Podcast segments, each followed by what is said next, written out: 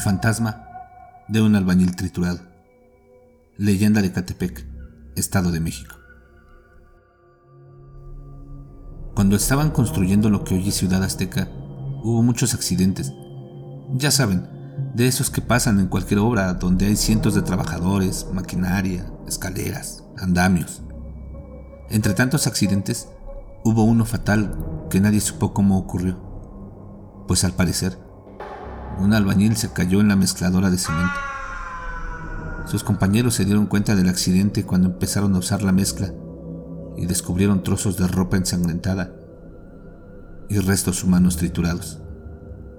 Además de que faltaba un trabajador que jamás volvieron a ver en vida. Cuentan que los contratistas dijeron que no podían desperdiciar la mezcla porque perderían mucho dinero. Siguió la construcción y supuestamente, dicen, en muchas de las casas de la calle Ajusco hay partes del cuerpo de aquel infortunado albañil. Esa fue la parte verídica y al poco tiempo empezaron las leyendas. Cuando las casas estaban ya terminadas y habitadas, muchas personas que vivían en esa calle, la calle Jusco, afirmaban haber visto el fantasma de aquel albañil, o al menos que lo habían oído lamentarse. Y no solo la gente de antes, sino que los que viven hoy día en ese sector de la colonia afirman lo mismo. Dicen que se le ve en los techos, escalando las paredes, también dentro de las casas, que va de casa en casa tratando de recoger las piezas de su cuerpo hasta completarlo, y que por donde pasa, a todos se espanta, porque su fantasma se ve como si fuera un cuerpo mutilado y ensangrentado, una especie de cadáver viviente. Cuando llega a la esquina, se regresa y sigue buscando y recogiendo las partes de su cuerpo. Yo crecí en esa colonia y me acuerdo que de pequeño escuchaba a los perros aullar de una manera que me daba mucho miedo. La gente mayor decía que los aullidos era porque el ánima del albañil andaba en busca de su cuerpo fragmentado. También contaban que en las noches de luna llena veían a su fantasma sentado en una esquina, pegándose sus partes encontradas con el propósito de completar el cuerpo. Desde siempre se han oído muchos ruidos extraños, de ultratumba, por toda la calle Jusco. Mucha gente dice que son ruidos de lamentos, que nunca se van a terminar hasta que el ánima del albañil reúna todas las partes de su cuerpo, y ya con eso va a encontrar descanso, pues una vez completado, se le podría dar cristiana sepultura.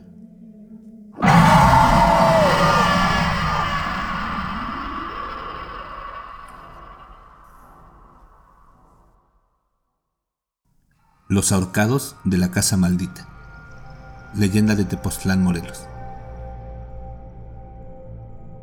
En Jiutepec, a pocas cuadras del centro, había una casa antigua que estaba embrujada, según decía la gente.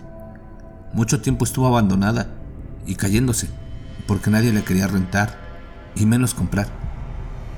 Parece que hace poco, finalmente, la tumbaron para construir un condominio. Pero dicen sigue siendo un lugar maldito. Según la historia que cuentan, hace muchos años vivía ahí una familia normal en esa casa. Normal porque no tenía problemas económicos. Lo único que les quitaba el sueño eran los ruidos extraños que se oían en el patio trasero. Uno de los hijos le decía a su papá que escarbaran para sacar el tesoro, que seguramente estaba ahí enterrado. Su papá siempre le respondió, no hijo, ¿Para qué quieres buscar lo que no has perdido? Una vez, la familia se fue a México de fin de semana. El hijo se quedó y decidió escarbar. Le ayudaron varios amigos. No encontraron nada de valor, pero sí una calavera casi a ras del suelo, al pie de un árbol. Todos se asustaron mucho. Dejaron la excavación por la paz y taparon el pozo con la calavera adentro. A partir de entonces, el muchacho afirmaba oír una voz de ultratumba que le decía, Ven, ven, ven. Luego su personalidad cambió. Dejó de ser amable y se volvió peleonero. Abandonó los estudios y no quería trabajar. Sus padres, muy preocupados, lo llevaron con un psicoanalista para que lo orientara. Su vida de tormento terminó. Sí, pero de mala manera. Una mañana lo encontraron ahorcado en el árbol del patio trasero. Ese suicidio tan horrible hizo que la familia se saliera de esa casa, mudándose a Cuernavaca. La casa duró vacía un tiempo, pero con el crecimiento industrial en Jutepec, no faltó quien la rentara. Algo había en esa casa que los inquilinos duraban poco tiempo y preferían mudarse a otro lugar. La casa estaba maldita, porque dos personas más se ahorcaron en el mismo árbol. Personas que nada tenían que ver entre sí.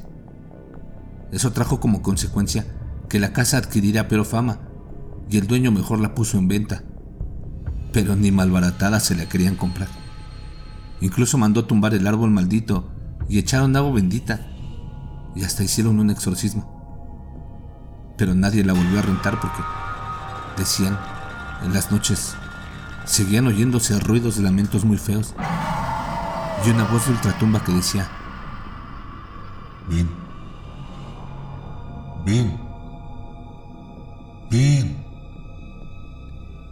Gracias al crecimiento de Jiutepec y la necesidad de viviendas, finalmente el dueño la vendió a unos fraccionadores que construyeron un condominio. Con eso debería de terminar esta leyenda, o historia medio macabra.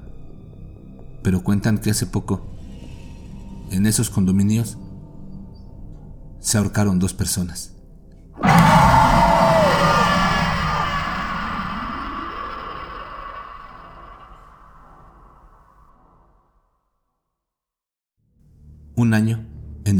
Los muertos. Leyenda de Linares, Nuevo León. De acuerdo con la tradición mexicana, durante los días de muertos, el 1 y 2 de noviembre, todos los difuntos tienen permiso divino para regresar a este mundo y convivir espiritualmente con sus seres queridos. Es por ello que mucha gente acostumbra ir a los panteones en esos días para dejar flores, ofrendas y hasta alimento y bebida en las tumbas de sus difuntos. Hay quienes dicen que incluso esos días la muerte misma ronda en los cementerios para disfrutar de su día. Cuentan que en Linares sucedió un caso muy extraño, precisamente un día 2 de noviembre, aunque no salió a la luz pública porque los involucrados y sus familias prefirieron guardar silencio. Resulta que dos primos oriundos de Monterrey decidieron ir a Linares ese día para dejar flores en la tumba de sus abuelos. Sus novias los acompañaron, gustosas de participar en una tradición que no les era común. Salieron de Monterrey después de la comida y llegaron al Panteón de Linares casi dos horas después.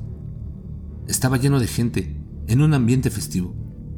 Como los dos primos no recordaban con exactitud dónde se ubicaba la tumba de sus abuelos, anduvieron buscándola, mientras que aprovechaban para dejar flores en las tumbas que parecían olvidadas cosa que a sus novias les provocó risa y fue objeto de sus burlas. Eran como las seis de la tarde cuando un hombre joven se aproximó a las dos parejas y les preguntó si andaban buscando alguna tumba en particular. Los primos les dijeron los nombres de sus abuelos y el hombre afirmó saber dónde estaba. Los llevó al otro panteón y sí, era la tumba correcta. Ahí depositaron el resto de las flores y prendieron unas veladoras. El hombre estuvo observándolos en silencio. Cuando terminaron de hacer la ofrenda y decir algunas palabras como oración, el hombre entabló plática con ellos. Parecía un tipo normal, aunque fachoso en su vestir. El color de su tez era cenizo y su voz extraña. Sonaba cavernosa. Les dijo que andaba de visita ese día, pero que no podía ir muy lejos porque los federativos no lo permitían. Añadió que muchos compañeros también andaban en el panteón. Al poco rato llegó una mujer, bien arreglada, luciendo joyas que parecían antiguas, como un camafeo y una peineta de carey. Además, su peinado parecía anticuado. Saludó cordialmente al hombre y se unió a la conversación. Les preguntó a las muchachas si habían entrado a la capilla. Ellas dijeron que no. ofreció llevarlas si les interesaba y las muchachas asintieron. Sus novios les dijeron que no demoraran mucho, porque ya empezaba a oscurecer y no querían regresar a Monterrey tan tarde. La mujer y las dos muchachas se dirigieron a la capilla, seguidas por sus novios y el hombre joven, quien continuaba hablando de lo agradable que era para él estar ahí ese día y conversar con cualquier tipo de gente. El panteón lucía cada vez más vacío.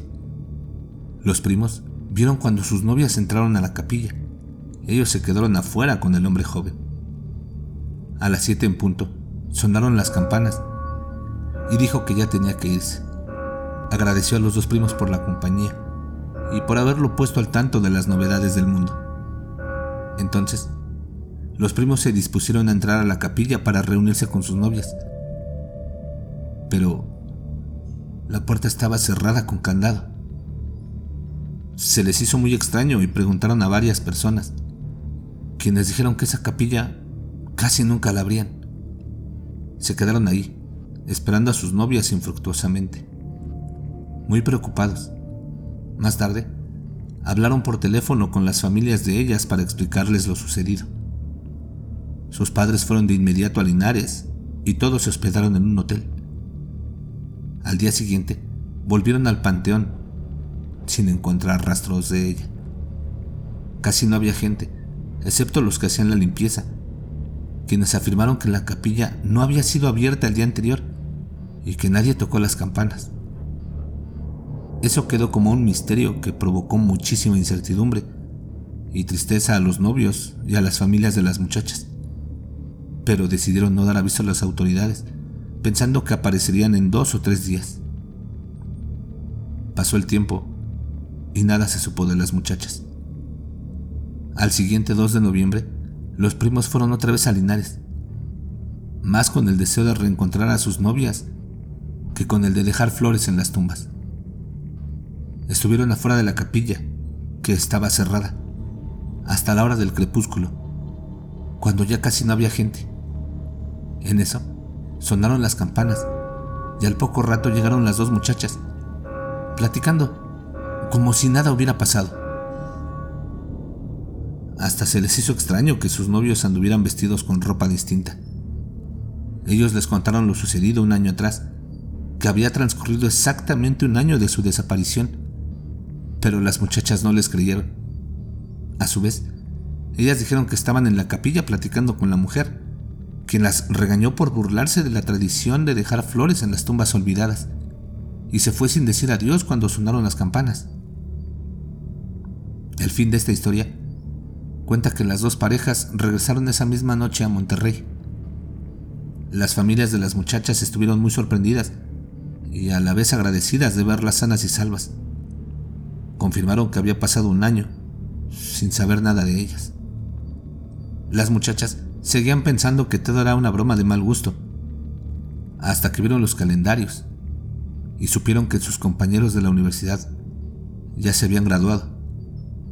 Fue tal la impresión para ambas darse cuenta de que, por todo un año, estuvieron en el mundo de los muertos, que cayeron en una larga depresión, quedaron desadaptadas de su ambiente, dejaron de ser simpáticas e incluso rompieron la relación con sus novios.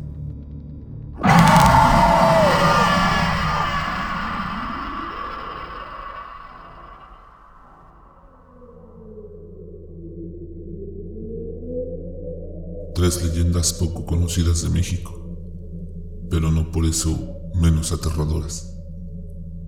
No cabe duda que en cualquier lugar y a cualquier hora podemos tener un encuentro con lo sobrenatural lo desconocido, lo terrorífico. ¿Ustedes conocen alguna leyenda así? ¿Les ha tocado vivir algún evento paranormal como los que hemos escuchado? Si es así, los invitamos a que nos envíen sus correos electrónicos a masterror.masterror.mx, que nos escriban en la caja de comentarios o pueden compartirnos sus historias en nuestro Facebook www.facebook.com diagonal más. Síganos en Instagram, arroba Más.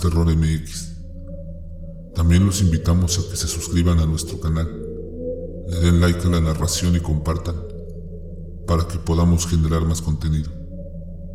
Nos escuchamos en la siguiente y recuerden, no tengan miedo de eso que no pueden ver, pero está ahí, detrás de ustedes.